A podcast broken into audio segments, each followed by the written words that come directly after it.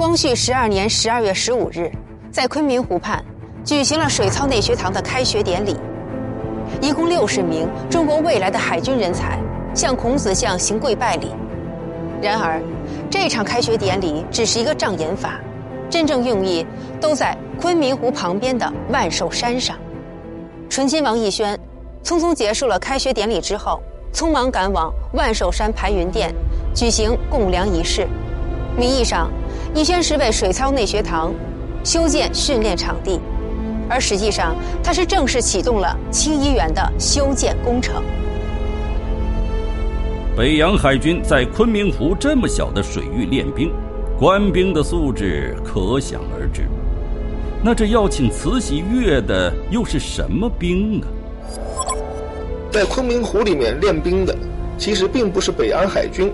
一八八七年，清政府设立了水师内学堂，在。皇家禁院昆明湖里面练兵，清政府就认为，必须要培养一批满族的海军军官，来保证他们能够牢牢地控制住海军的指挥权。清政府建立这个水师内学堂可谓一石二鸟，一方面可以培养满人的海军人才，防止李鸿章为首的汉人完全控制海军；另一方面也为修圆明园找到了最好的理由。恢复在昆明湖水操练兵的旧制，并请皇太后阅兵。那么，作为皇上和皇太后自然要去的地方，各种设施自然不能太过简陋，大兴土木就有了理由。这也就是昆明换渤海的另一层含义。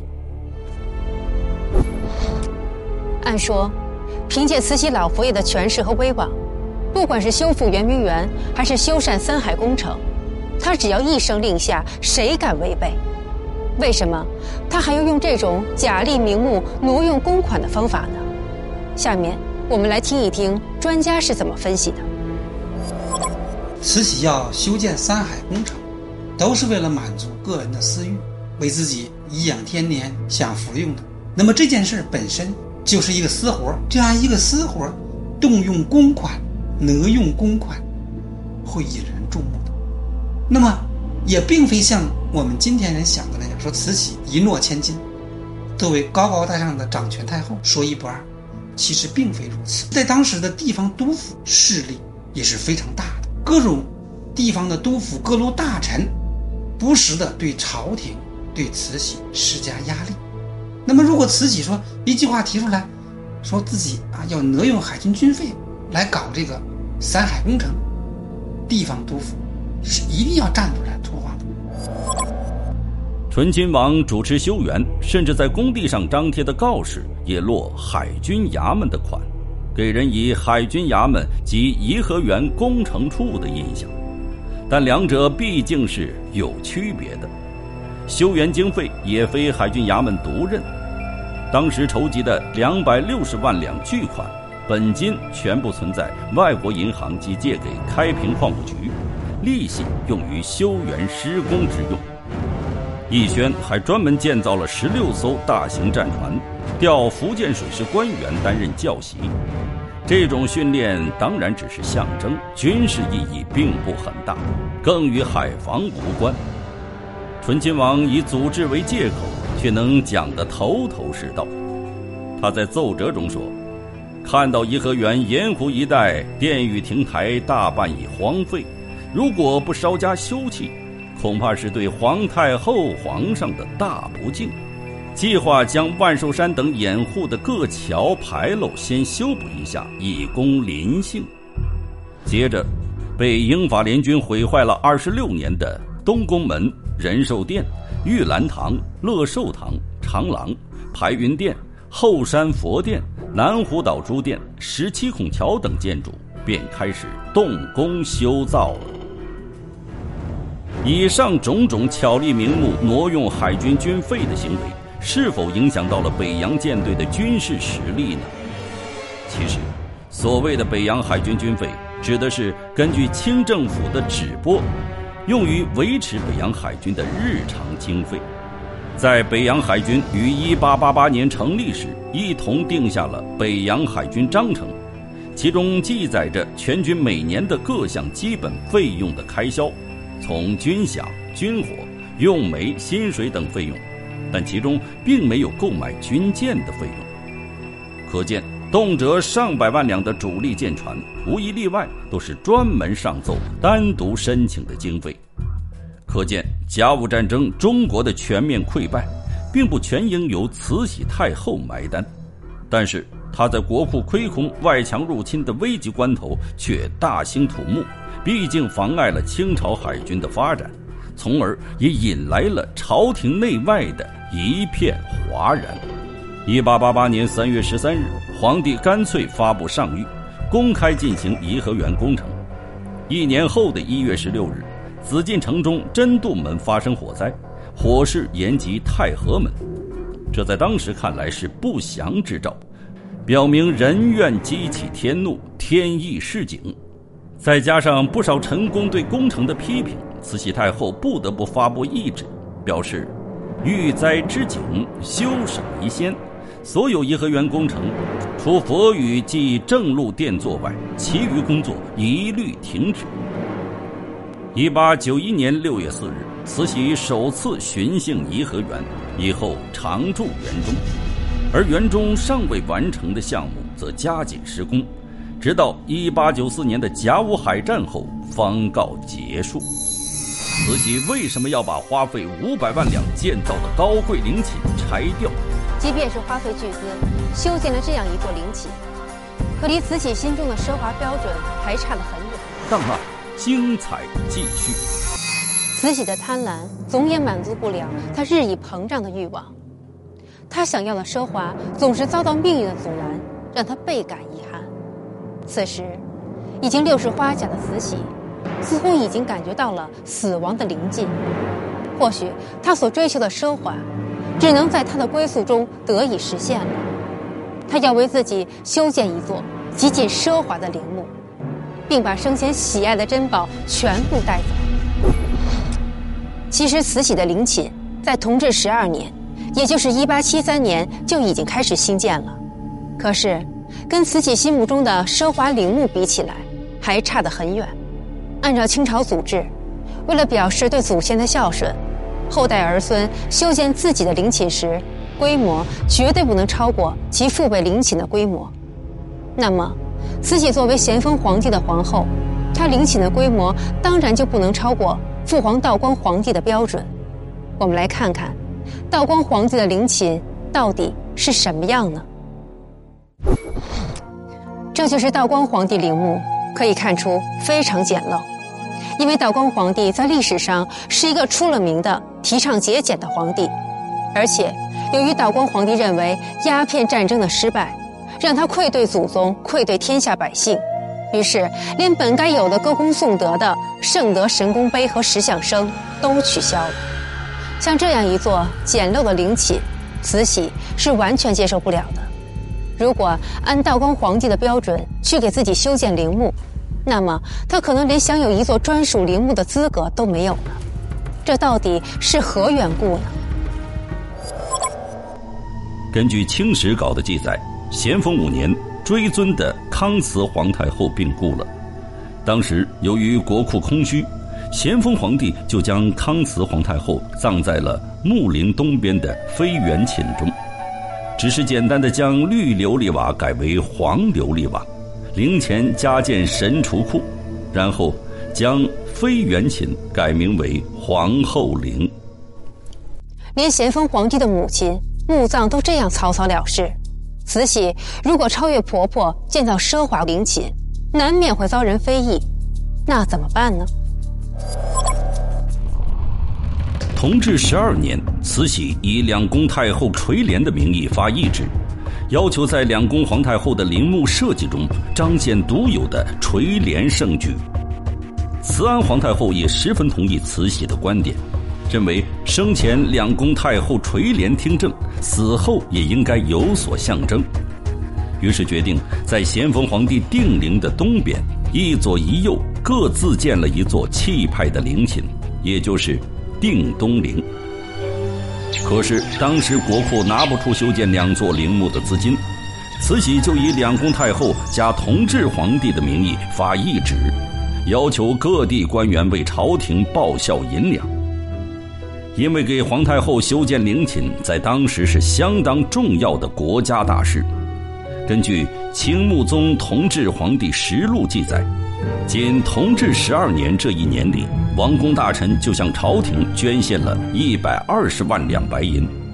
而整个工期从同治十二年开始到光绪五年六月结束，一共用了六年时间，消耗白银五百多万两。即便是花费巨资修建了这样一座陵寝，可离慈禧心中的标准还差得很远。光绪二十一年，东陵守护大臣上了一道折子。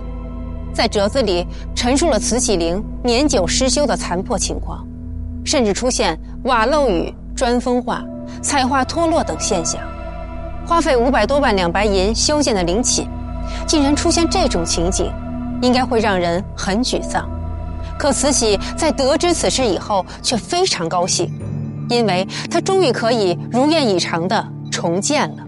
慈禧太后立即派两位心腹大臣去慈禧陵实地调查，这两人就是庆亲王奕匡和吏部尚书荣禄。两个人都很了解慈禧的心思，他们知道，慈禧之所以派他们来，就是希望能借着这个机会彻底改建陵寝。奕匡和荣禄象征性的调查了一圈之后，各自上了一道奏折，都建议慈禧把陵寝拆掉，重新修建。慈禧终于如愿以偿。根据清德宗光绪皇帝实录记载，光绪二十一年，慈禧陵墓在重新修建时，全部石料一律采用上好的汉白玉，浮雕技法一律雕刻成前飞凤后追龙的图案，七十六根望柱柱头全部雕刻祥凤，凤的下面雕刻两条龙。形成独一无二的一凤压二龙造型，象征着慈禧曾经两度垂帘听政。隆恩殿前的“凤在上，龙在下”的单壁石雕，更是石雕中的珍品。慈禧太后的虚荣和贪婪，从她对陵墓雕刻要求上体现得淋漓尽致。下面。我们来请清东陵文物管理处主任、清史专家李银跟大家描述一下，最终按照慈禧心愿修建的奢华陵墓是什么样的景象呢？慈禧的三座大殿全部用的是金龙和玺彩画，都贴的是金龙，把金块打成薄薄的金箔，然后直接在花陵墓上啊立粉贴金。他生前曾曾四次来到自己的陵墓啊，亲临自己的陵墓金井啊，向金井之中投放珍宝。金井是什么呢？金井其实就是穴位，就是自己将来棺材压住的地方。慈禧认为，自己的陵寝不仅需要一尊盖世功碑，而且还要写上歌功颂德的好话。我们来看看慈禧墓碑上的谥号。孝亲慈禧，端佑康仪，昭裕，庄承寿宫，亲献崇熙，配天兴圣显皇后之陵，足足有二十五个字，能一口读下来还真是不容易。慈禧碑文上的谥号长度，仅次于大清开国皇帝努尔哈赤，由此可见，这位老佛爷的虚荣心是多么强烈，他的奢华无处不在。他。晚清时期，中国最尊贵、最富有的女人，她生前享有无比奢华的生活，坐拥无数奇珍异宝；死后，她长眠的清东陵地宫仍然极尽奢华。据清史记载，慈禧的陵寝仅三大殿所用的叶子金就达四千五百九十二两以上，而殿内梁柱都是用上品黄花梨木制成。目前此木料已濒绝种，称得上是寸木寸金，而慈禧棺椁内的珍宝价值更达到了五千万两白银。也许正是由于慈禧的贪婪和奢侈，把大量价值连城的珍宝带进豪华的陵寝，才招致了陵墓被盗的厄运。慈禧死后仅三年，清王朝便被推翻，清东陵也渐渐失去了保护。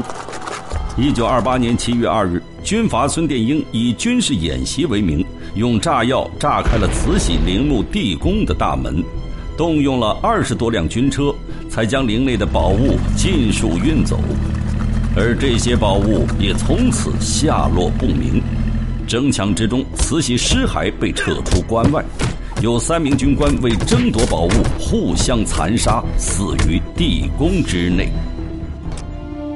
虽然慈禧陵寝大部分宝物在被盗之后下落不明，但幸运的是，盗墓贼只掠走了他们认为值钱的珠宝，却没有带走他价值连城的寿衣。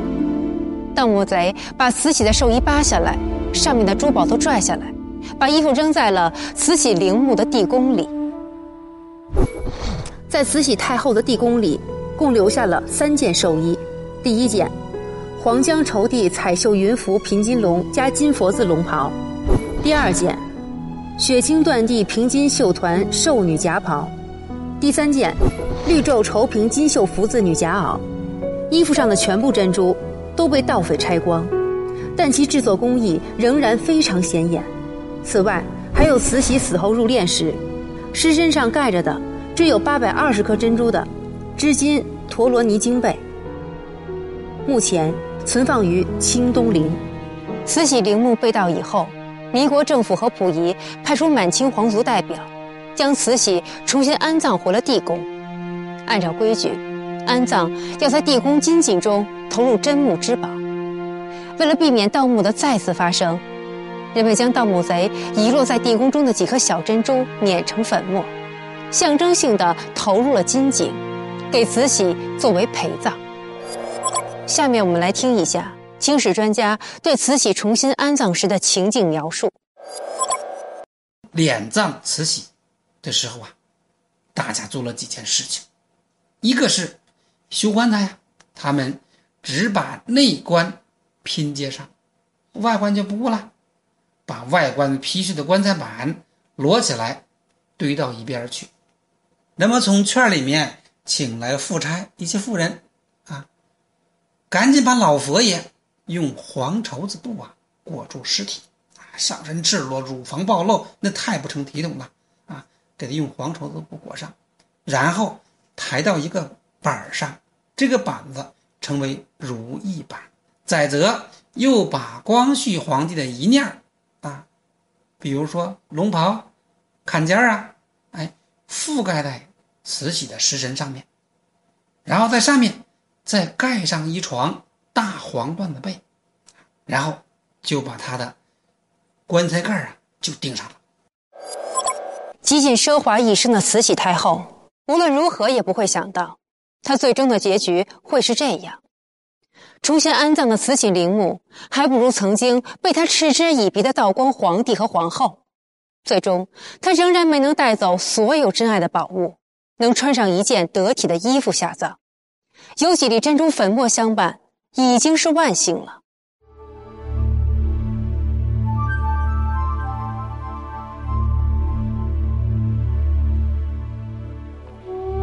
生前的奢华，死后的凄凉。慈禧老佛爷活着的时候享尽了荣华富贵，其实这已经足矣。生不带来，死不带去。慈禧太后一直到死还紧紧抓着财富不肯放手，难免贪心过了头，就招来了这灭顶之灾。慈禧太后墓葬里的宝物，如今大部分已经不知去向，仅有很少的一部分保留了下来。她墓葬里的宝物到底有多少，有多奢华，我们只能通过一些史料记载和专家的描述去想象了。此时躺在清东陵地宫下的慈禧老佛爷。如果泉下有知，就保佑他的这些宝物将来能够重见天日吧。